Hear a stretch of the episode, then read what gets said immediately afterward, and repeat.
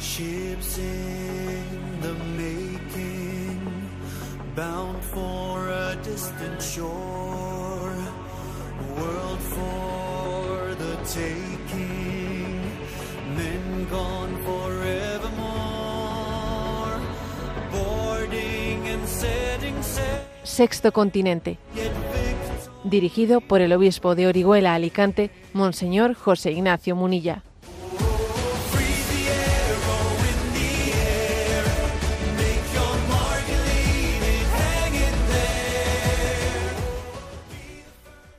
Un cordial saludo a todos los oyentes de Radio María. Un día más, con la gracia del Señor, nos disponemos a realizar este programa radiofónico llamado Sexto Continente, que lunes y viernes de 8 a 9 de la mañana, una hora menos en las Islas Canarias, realizamos, realizamos aquí en directo en Radio María España.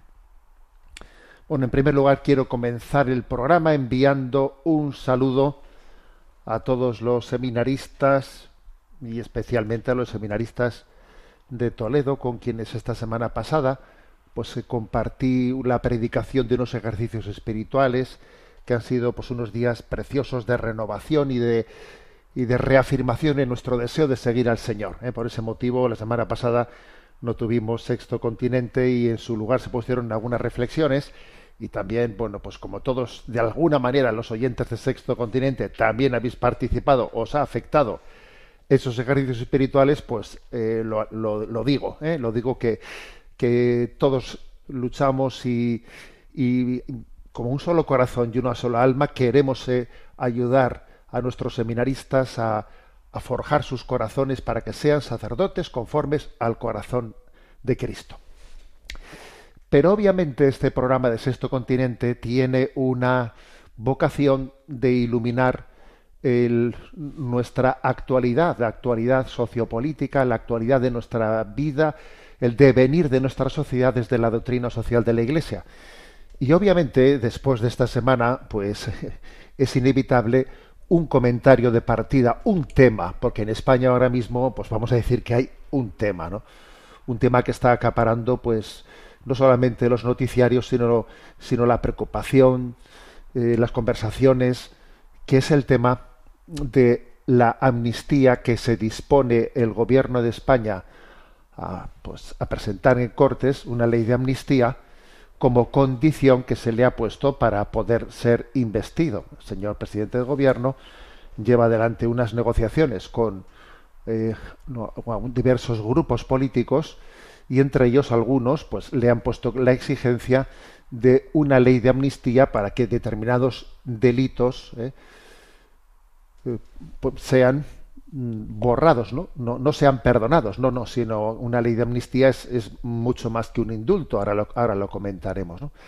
Entonces, claro, hay una pregunta. Desde el esto es un tema político, sí, claro, y desde el punto de vista de la doctrina social de la Iglesia, desde el punto de vista de la valoración ética moral, ¿hay algo que decir?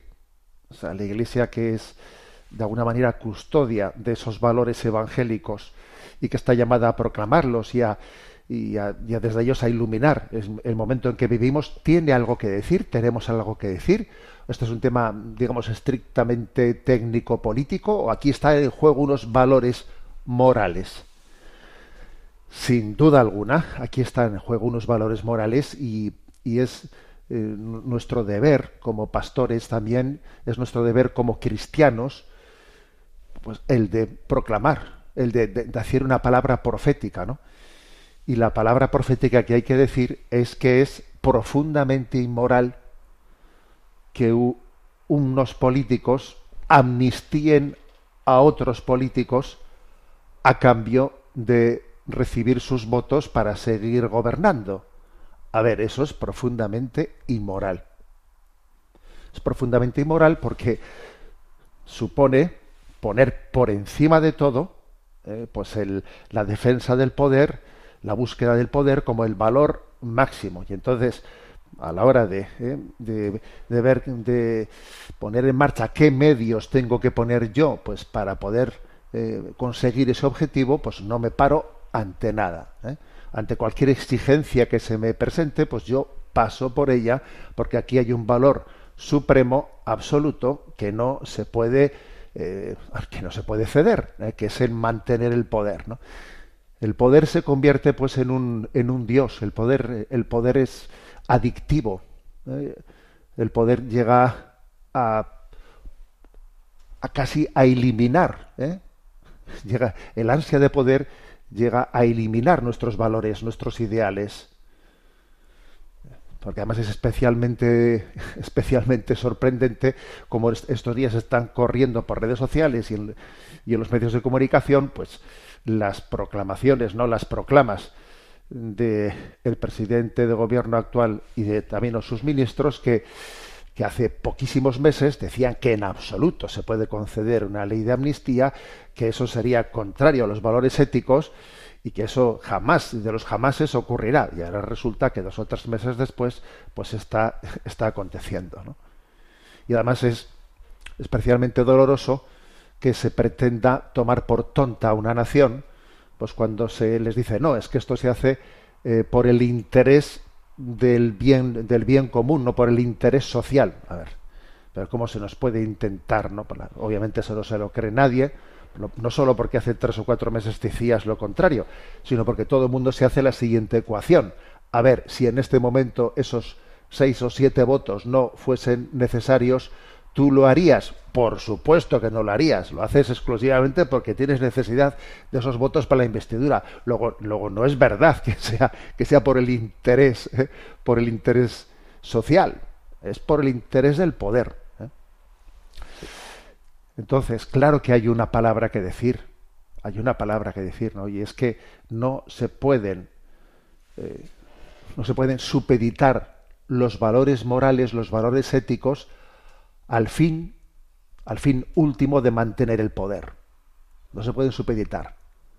Es un caso mm, que deja patente lo adictivo que puede llegar a ser el, el poder y por otra parte también es un caso que está dejando patente la, la pobreza de, de, altura ¿no? que existe ¿no? pues entre nosotros cuando ante unos resultados como los que han acontecido en España, pues lo lógico sería hacer pues una legislatura de transición en la que los dos grandes partidos ¿eh? o que los grandes partidos digamos lleguen a un mínimo común denominador hacer una, una legislatura de transición y luego pues, pues hacer otras otras votaciones. Sería, sería lo lógico, sería bueno, pues de sentido común, lo que en otras naciones eh, pues sea otras naciones que las tenemos a veces, ¿no? Recurrimos a ellas como punto de referencia, como por ejemplo aconteció en Alemania en alguna ocasión, pues, pues se ha hecho ¿eh?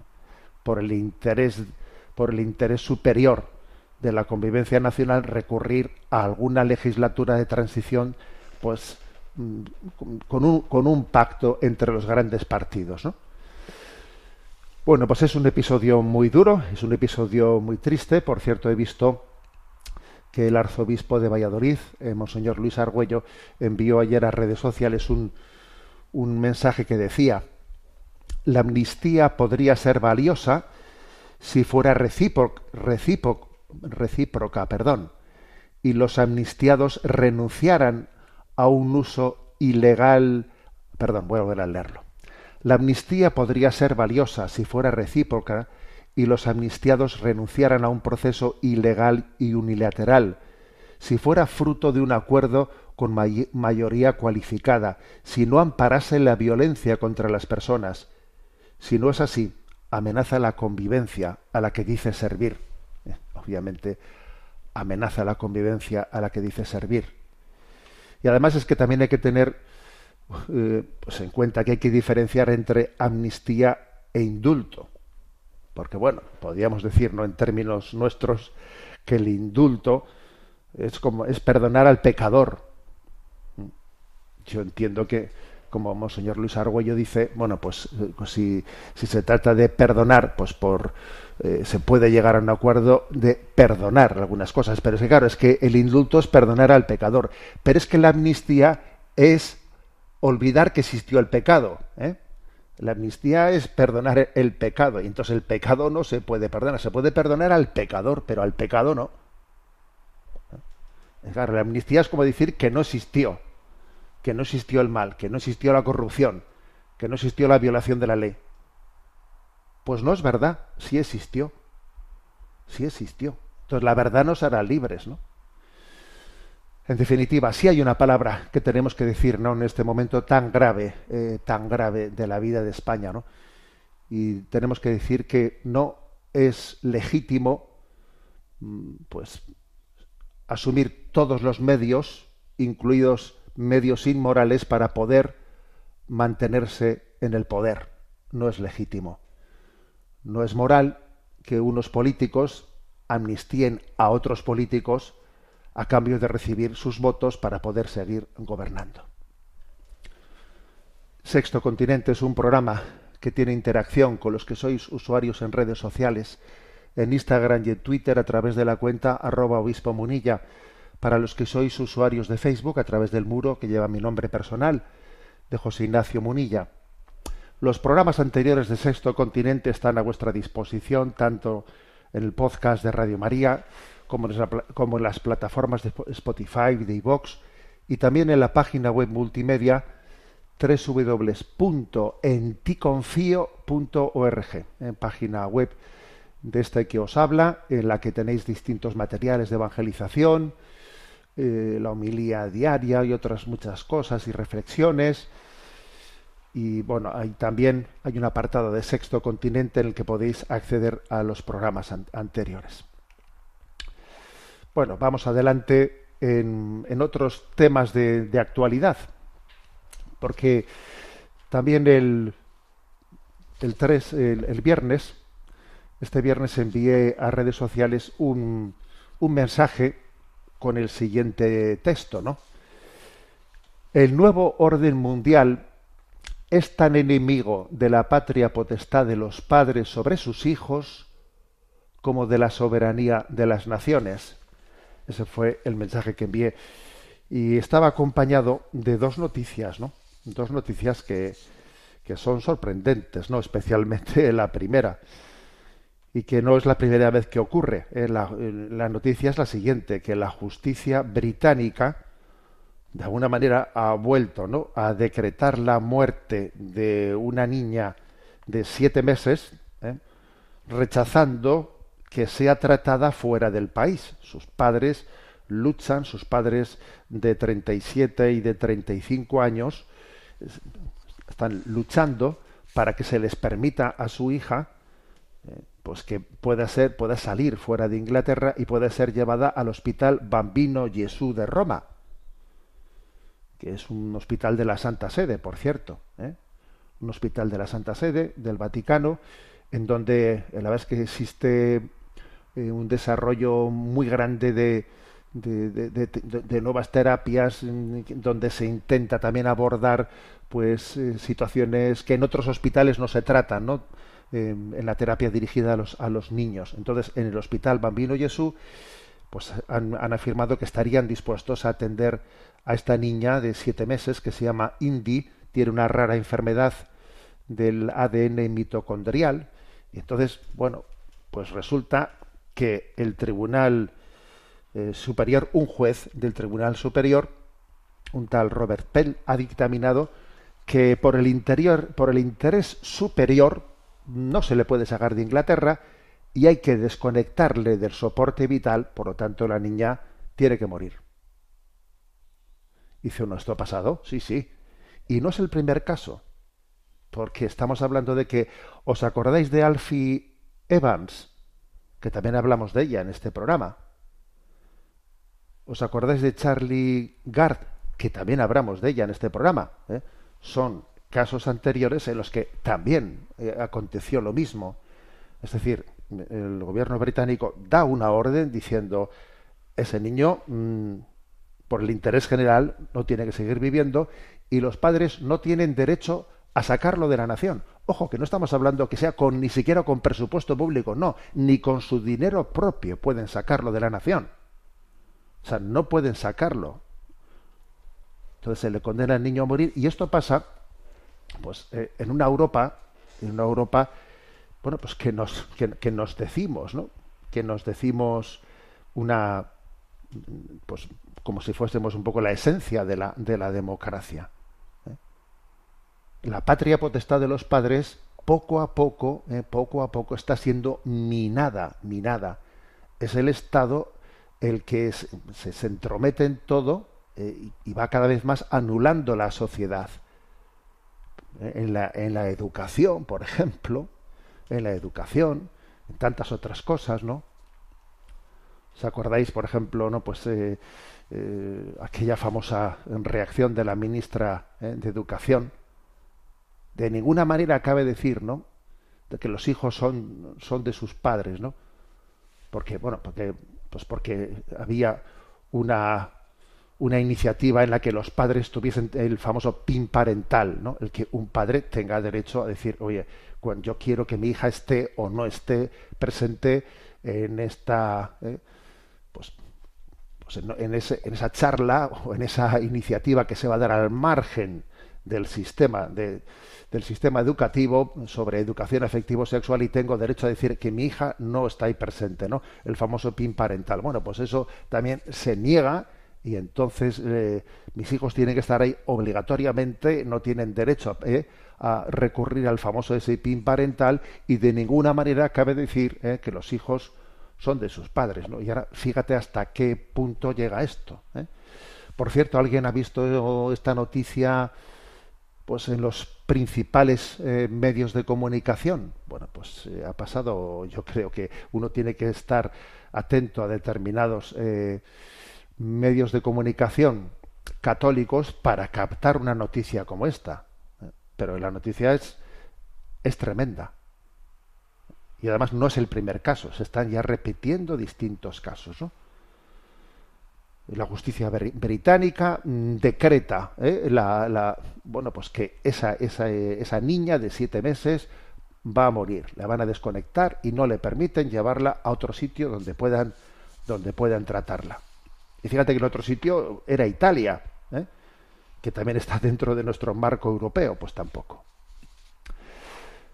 Bueno, pero decía yo en ese comentario del 3 de noviembre, el nuevo orden mundial es tan enemigo de la patria potestad de los padres sobre sus hijos como de la soberanía de las naciones. Y la segunda noticia que yo comentaba, pues es que la administración Biden ¿eh? ha tomado la decisión de penalizar comercialmente a cuatro naciones africanas por no cumplir lo que Estados Unidos dictamina sobre derechos humanos. ¿eh? Yo estamos hablando de República Centroafricana, Uganda, Níger, Gabón. Bueno, yo desde luego no, en absoluto voy a decir que en esas naciones eh, se, se, cumplan los derechos humanos. A ver, primero que lo desconozco, ¿no? También habría que pensar, a ver, en Estados Unidos cuántos cuántos se cumplen. Para empezar, el derecho humano del concebido a nacer eh, no se cumple. Entonces, vamos, pero a mí lo que me lo que me parece mm, digno de comentario, porque es que esto esto esto es recurrente es como existe una, una presión internacional para que todos los, eh, todas las naciones tengan que asumir un pensamiento único, un pensamiento único para poder recibir pues un trato de eh, pues, e, equitativo comercial o no digamos nada para recibir ayudas internacionales, no digamos nada. Entonces aquí de alguna manera se, se dice que no han adoptado la agenda LGTBI, ¿eh? dos de estas naciones africanas. Entonces, claro, pues como esas dos naciones africanas no han, eh, no han adoptado la agenda LGTBI, entonces no están ¿eh? dentro de nuestros parámetros y les impedimos un comercio, ¿no?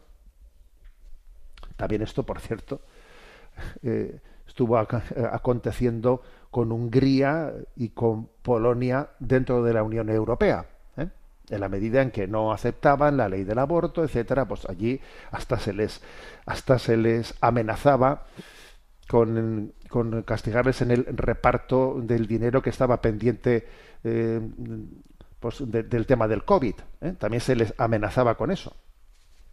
Entonces, fijaros también cómo este es un tema eh, especialmente sensible por lo que a la Agenda 2030 se refiere un aspecto en el que la Santa Sede de Naciones Unidas ha denunciado, ¿no? Y ha puesto, ha, puesto voz a esta, a esta violación es el hecho de que se supedite, se supedite la, la ayuda internacional, pues, para llevar adelante pues, iniciativas en favor de, de, la alimentación, de la educación, etcétera, pero a la implementación del pensamiento único. Esa nación tiene que implementar esta ley, tiene que implementar la otra ley eh, como una especie de cheque pago, pago, un pago ideológico eh, a cambio de recibir una ayuda humanitaria. Ese es, uno, es otro ¿no? de los aspectos en los que la Agenda 2030 es más vulnerable ayuda internacional, ayuda humanitaria a cambio de cesión ideológica.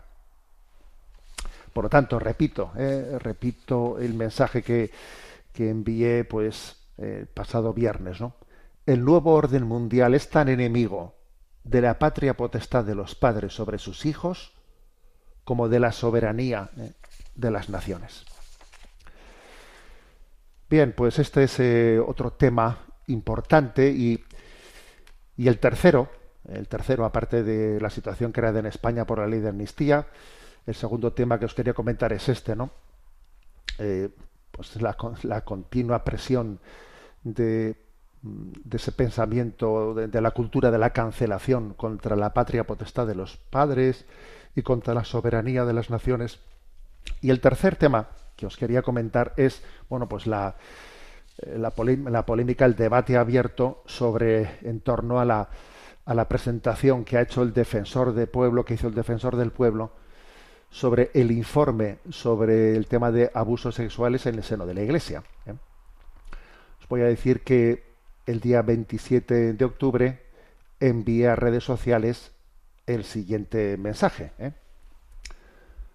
No es de recibo que el Parlamento español solicitase al defensor del pueblo una investigación sobre los abusos sexuales en el seno de la Iglesia y que finalmente nos trasladen ahora los resultados de una encuesta encargada a una consultora. Para hacer eso, para encargar una encuesta, es obvio que no se necesitaba al defensor del pueblo.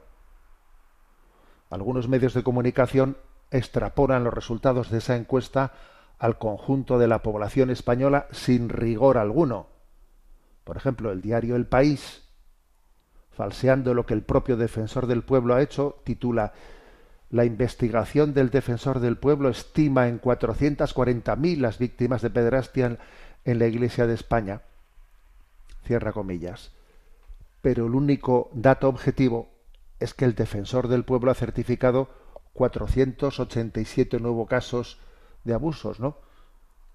Yo me limito a manifestar dos cosas. Vamos a ver. Primera, nuestra más rotunda condena a cualquier abuso cometido en el seno de la Iglesia, unida al firme compromiso de la Iglesia de continuar tomando todas las medidas necesarias para que la Iglesia sea un ámbito seguro.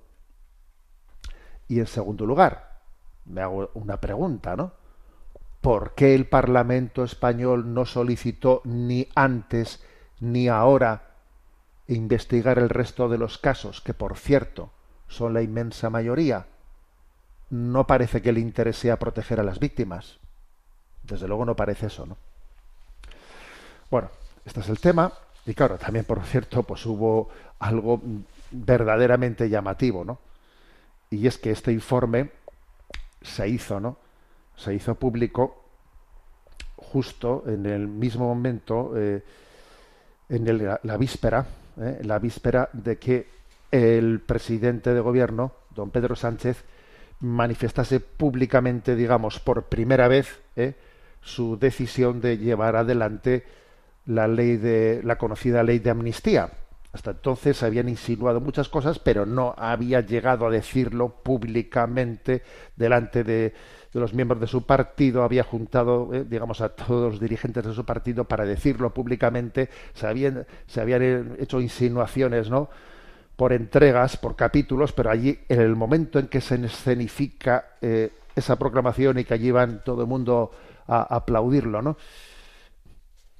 Como, bueno, pues como un coro, ¿eh? como un coro que eh, aplaude el momento de hacerlo público, bueno, pues justo eh, se busca la víspera para que el defensor del pueblo haga, haga pública, ¿no?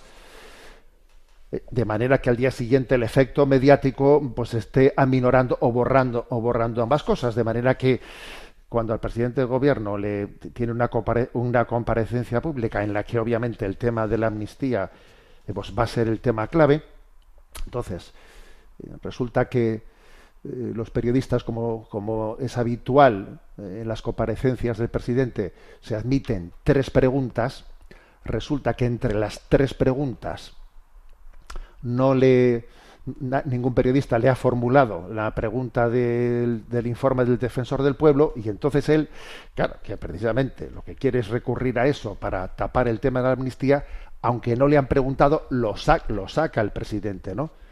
En la, en la rueda de prensa.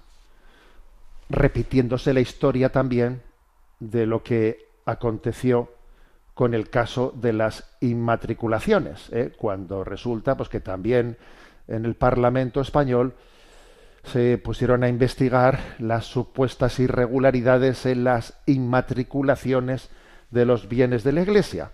¿eh? Pues entonces vamos a ver. La Iglesia también colaboró en aquel momento, pues para para llevar adelante para llevar adelante eh, pues ese eh, ese estudio, pues muy bien, pues investiguemos todo. Resulta que se hizo toda la investigación referente al tema de las inmatriculaciones resulta que no se encontraron, no se encontraron incorrecciones más allá de unos mil casos en los que había habido errores en notaría de anotaciones de bienes, etcétera, pero, ¿eh? Pero ningún tipo de, pero en absoluto, ningún tipo de inmatriculación indebida. Y entonces, bueno, pues se aprovecha ese momento en el que hay que decir, bueno, pues eh, resulta que eh, el Partido Socialista había, había puesto dentro de, de, su, de, su, proyecto de legislatura eh, que la Iglesia tuviese que devolver todo lo que había inmatriculado. ¿no? Resulta que ahí se hace ese estudio en el Parlamento, se ve que no habían no había, no habían inmatriculaciones incorrectas, todo estaba correcto, pero se aprovecha que la terminal mediática del diario El País, exactamente igual que ha ocurrido ahora en este momento, en ese momento la terminal mediática saca un titular totalmente falso diciendo la Iglesia tiene que devolver mil y pico bienes que inmatriculó incorrectamente. Totalmente falso. Sencillamente había mil y pico, novecientas y pico Mm, anotaciones que tenían errores, pues, eh, pues que sin metros cuadrados o cosas por el estilo, pero no había que devolver nada, no se ha de, no se ha, de hecho, no se ha devuelto nada porque no había nada que se hubiese adquirido incorrectamente, pero ya estaba el titular del diario El País diciendo la Iglesia tiene que devolver mil y pico. Vale, en ese momento sale el presidente de gobierno con, con teniendo el titular del país ya por delante preparado, ¿no? exactamente igual que ahora en este momento, ¿no? Existe una manipulación, manipulación mediática muy obvia de la utilización de la Iglesia, de la utilización del anticlericalismo para intentar tapar los problemas que políticamente uno no quiere, ¿no? Pues tener que responder de ellos ante el pueblo. Tengo unos problemas políticos muy serios, ¿no? Responsabilidades de las que tengo que dar cuenta ante la opinión pública y entonces lo que hago es, bueno, pues agitar el anticlericalismo y utilizarlo para así que se hable de otra cosa.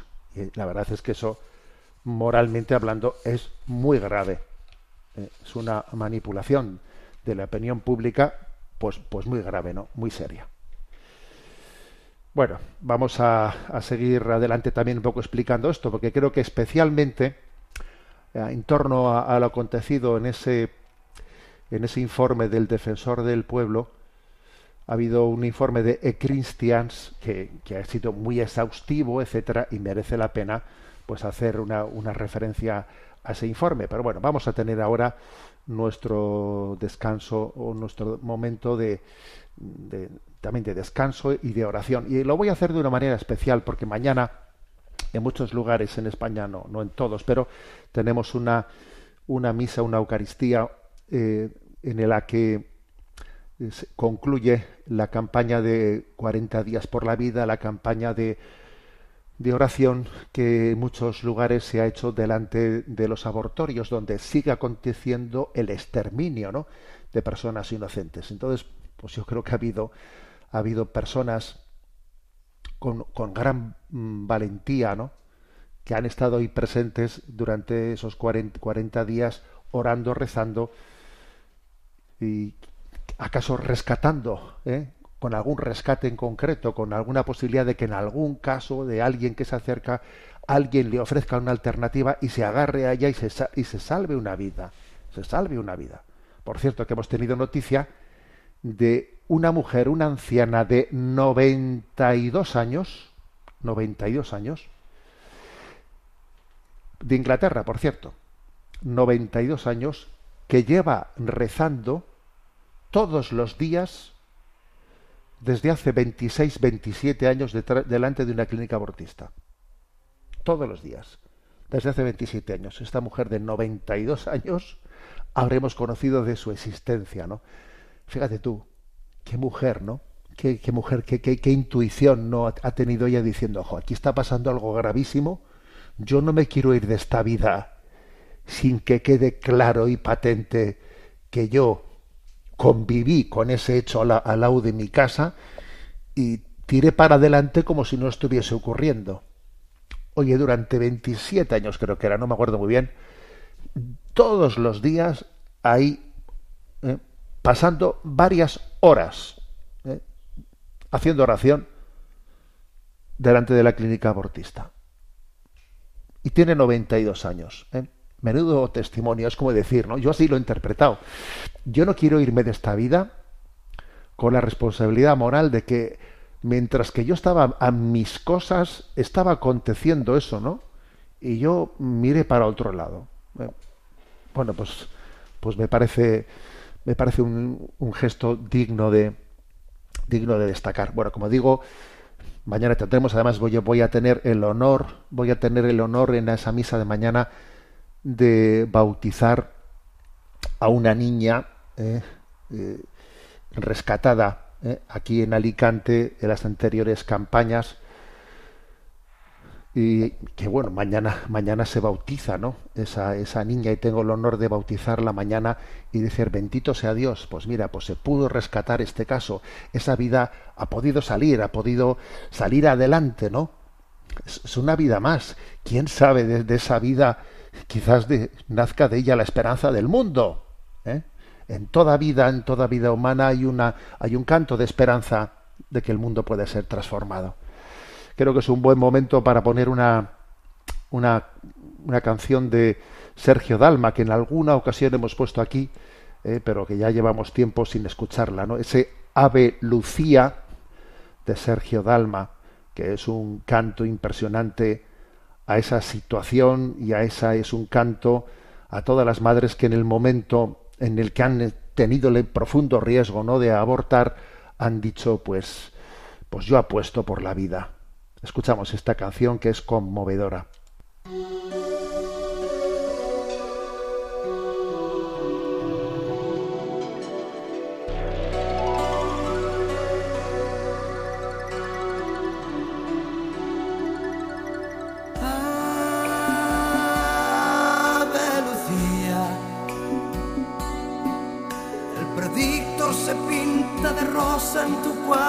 De baño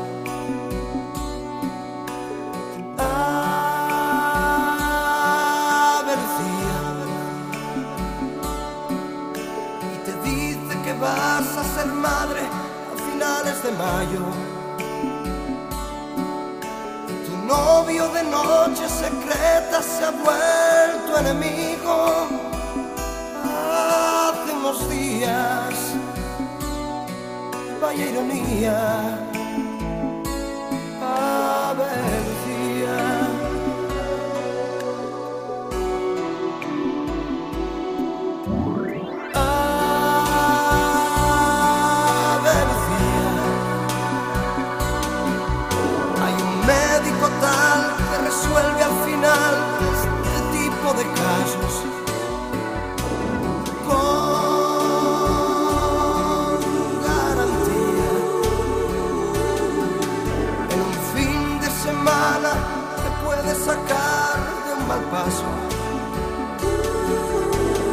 sientes que dentro de ti algo nuevo ha pasado.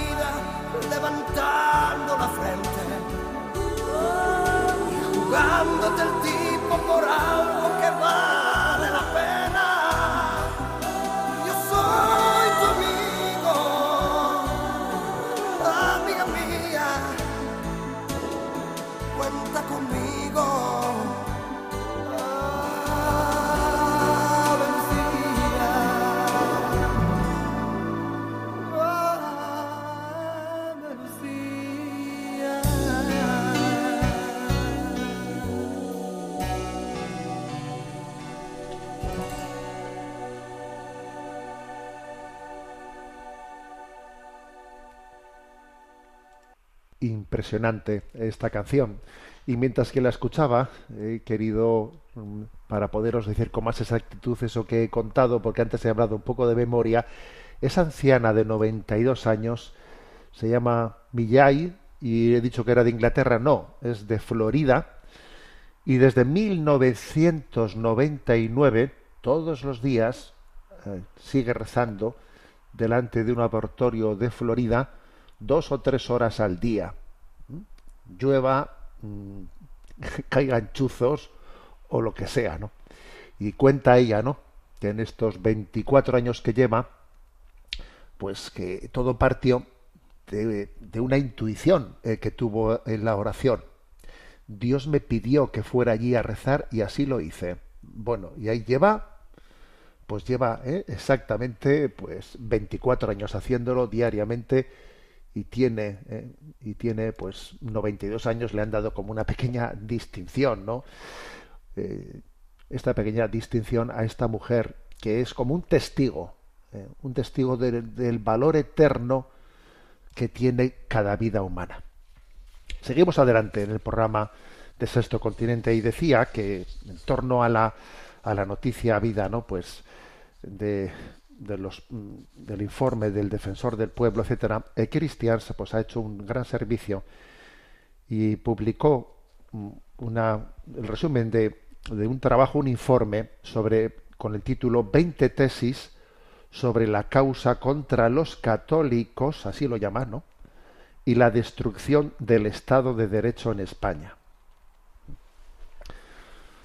Bueno, ¿por qué le llama, por qué habla de destrucción del Estado de Derecho? Bueno, pues por el hecho de que el Parlamento utilice una institución pública como es el defensor del pueblo, que es una institución, ¿eh? una institución pública que tiene unos fines concretos, la utiliza fuera de su finalidad y para sencillamente, como hemos comentado antes, para hacer su labor de desgaste, la cual después utilizará para tapar otras cosas, ¿no? Porque claro, según los estatutos de la, de la institución del defensor del pueblo, se trata de una institución que tiene como finalidad vigilar a las instituciones públicas. O sea, el defensor del pueblo, por ejemplo, no, no puede no puede pues investigar mm, pues una empresa privada ¿eh? o no puede investigar o no, está bajo su competencia no serán otros los que tengan que hacerlo pero el defensor del pueblo está pues para defender, los derechos del ciudadano ante las instituciones públicas. Ya pero es que la iglesia no es una institución pública ¿eh? no es una institución del estado. Con lo cual, ese encargo que se le hizo al defensor del pueblo estaba eh, pues fuera de las competencias del defensor del pueblo. Y en el fondo era utilizar una, pues una, una institución violentando, ¿eh? violentando su, su, propia, su, su propia eh, identidad. ¿no? En el fondo ese es manipular las instituciones. ¿no? Lo propio que sí, sí, que tenía que haber hecho es, a ver, que el defensor del pueblo haga una investigación sobre las, las violaciones y dentro de las instituciones públicas del Estado. Eso sí le competía. ¿eh?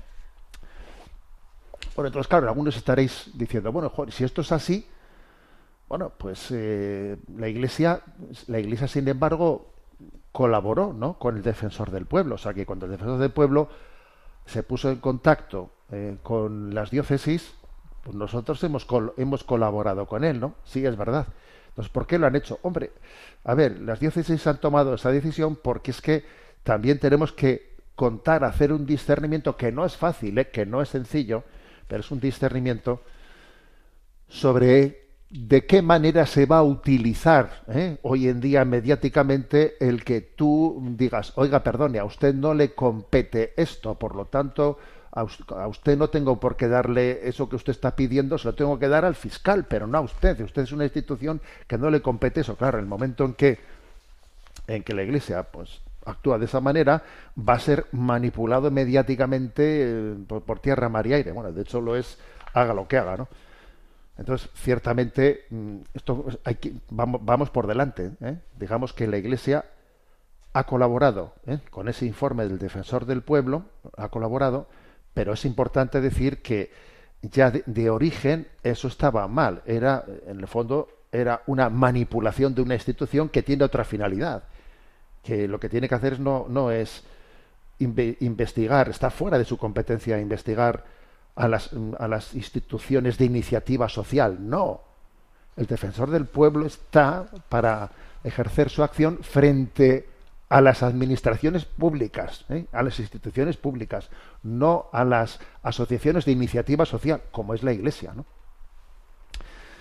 Bien, esto creo que es importante decirlo y por eso este informe de Christian habla de, la destrucción del Estado de Derecho, cómo se utilizan hoy, ¿eh? pues las instituciones públicas fuera, ¿eh? fuera de su identidad para, para beneficio partidista. Bueno.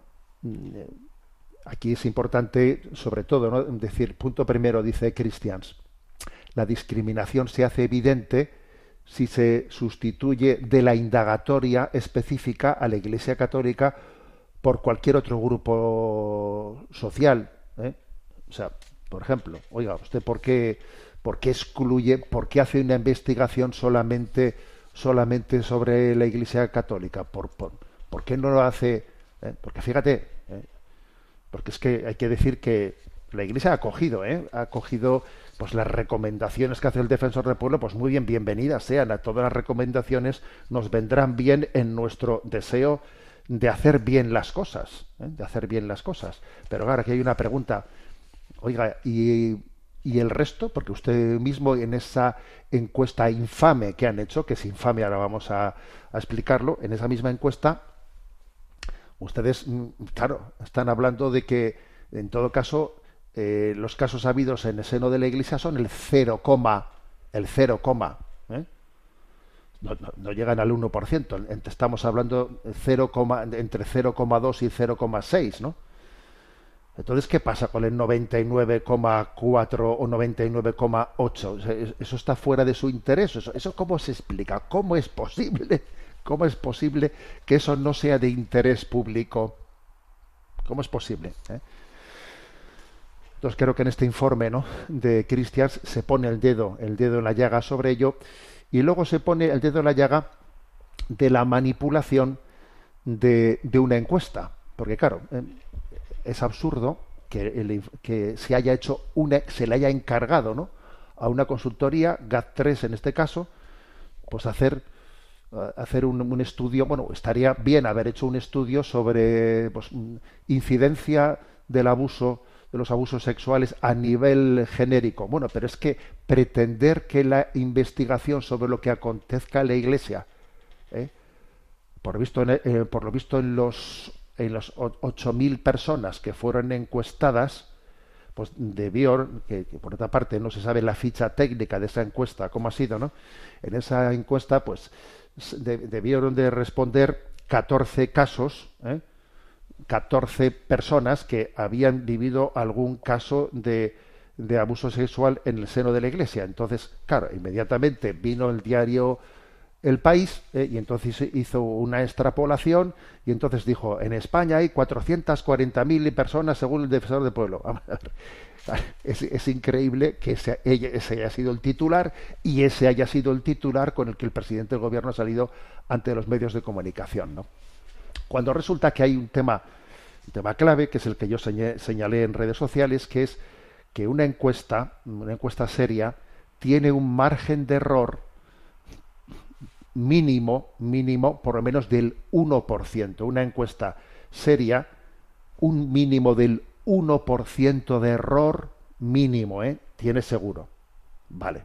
Entonces, si tú dices que en tu encuesta los casos en el seno de la Iglesia son el 0,6% y cualquier encuestador dice que el margen de error de una encuesta es por lo menos del 1%, entonces no, no, sirve esa encuesta para, para hablar de este tema, de qué tanto por ciento son en el seno de la Iglesia, porque si, si tú dices que en la encuesta ha salido que es el 0,6% y la encuesta dice, esta encuesta tiene un margen de error del 1%, pues entonces no sirve, porque tú le quitas un 1%, o sea, le quitas al 0,6 y te sale menos 0,4.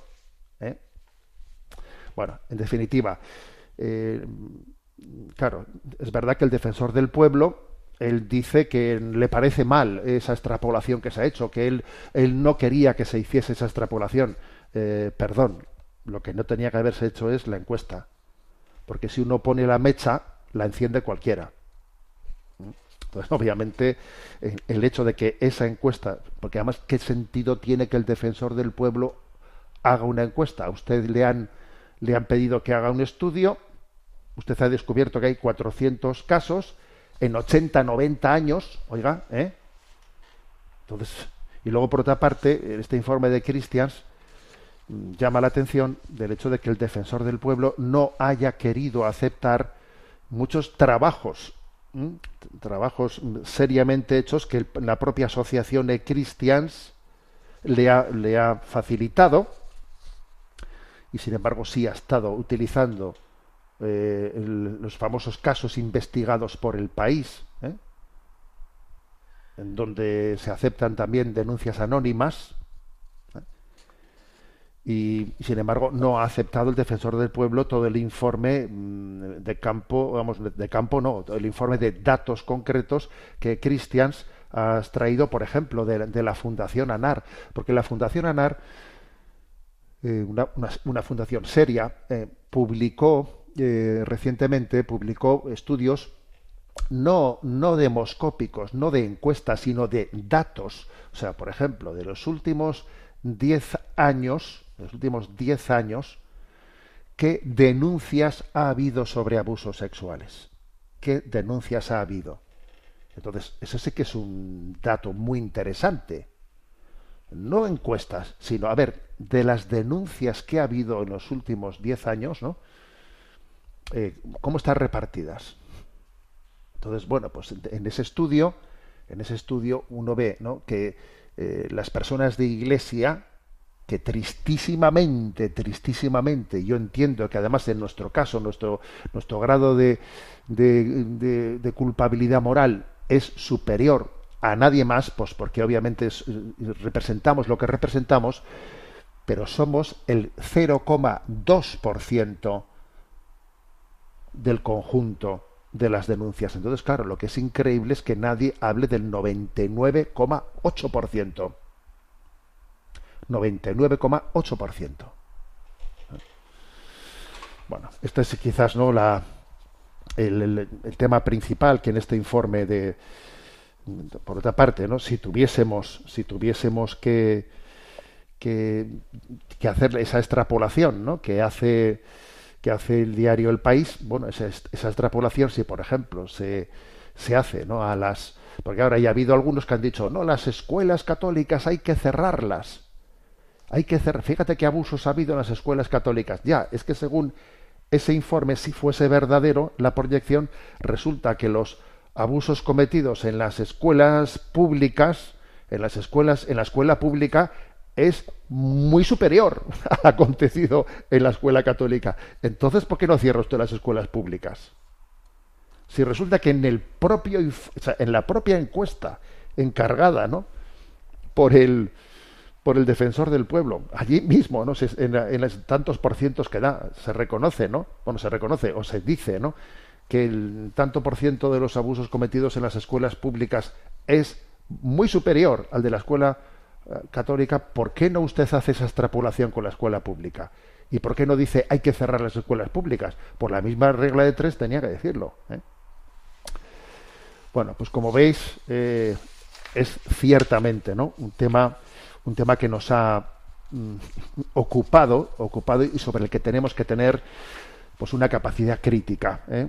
una, capacidad crítica, lo cual no quita que nosotros a lo nuestro, hacer nuestros deberes, que obviamente tenemos que hacer nuestros deberes en casa y tenemos que aprovechar esta crisis para hacer una aportación seria al conjunto de la sociedad española, porque es verdad que estamos implementando pues, toda una serie de, de, procesos formativos, estamos implementando toda una serie de protocolos, etcétera, etcétera, que, el resto de las instituciones en España pues podrían muy bien, muy bien eh, tener un punto de referencia para también trasladarlo al resto de la sociedad. O sea, estamos haciendo un, hemos puesto en marcha en las diócesis, en todas las diócesis, pues unos, unos protocolos y unos planes educativos, etcétera, muy, muy importantes. También hay que decir otra cosa más, que es, que, es clave. Un dato, ¿no? Un dato que, que sí que debería de haber sido comentado y ha sido silenciado, es que en esos 400 eh, y pico casos que el defensor del pueblo ha detectado, ¿eh? o sea, eso sí que son casos concretos que se han hecho allí presentes, aunque de esos 400 y pico, pues algunos son indirectos, al final son 300 y pico, es muy importante subrayar que prácticamente los dos tercios, los, casos no son de pederastia, sino de, más que de pederastia, son de efebofilia, es decir, son casos en los que se ha abusado de adolescentes. Y los casos que hemos tenido en nuestro seno han sido abusos a chicos, no a chicas. Los dos tercios de los casos de abusos acontecidos en el seno de la Iglesia no, no son a niños, sino adolescentes y chicos, no chicas. Lo cual obviamente da un perfil muy claro de, de, dónde viene el problema, de dónde viene el problema en el seno de la Iglesia Católica al que tenemos que estar atentos, porque la, la normativa vigente y que el propio Papa, Papa, Francisco nos ha recordado varias veces, la normativa vigente es que las personas con marcado, con una marcada tendencia homosexual no deben de ser admitidas para el sacerdocio o la vida religiosa. Eso forma parte de la, de la normativa interna de la Iglesia. Y el, el, propio Papa Francisco nos lo ha repetido con contundencia. ¿eh? Y obviamente si hubiésemos sido fieles ¿eh? a esa normativa vigente, pues la inmensa mayoría de los casos Mm, muy desgraciados que hemos tenido no hubiesen acontecido. O sea que también en el fondo eh, la, disciplina interior que tenemos, eh, que tenemos que tener, pues, pues por algo será. Y si existen eh, normas en el seno de la Iglesia Católica, por algo será. Por algo será, ¿no? Y tenemos que, que examinarnos y hacer nuestra, nuestra autocrítica y nuestra purificación interna. Al mismo tiempo, que acompañar con mucho con mucha delicadeza y con una conciencia de, de, ver qué podemos hacer para reparar a las personas que han podido sufrir o que han sufrido, ¿no? Pues heridas en el seno de la Iglesia Católica. ¿eh? Esto es lo que tenemos que decir al mismo tiempo sin dejarnos manipular ¿eh? y desde, desde pues esta operación ¿eh? que ha hecho el diario El País que es casi calcada que la operación que hizo con el tema de las inmatriculaciones. Bien, tenemos nuestro tiempo cumplido. Me despido con la bendición de Dios Todopoderoso, Padre, Hijo y Espíritu Santo. Alabado sea Jesucristo.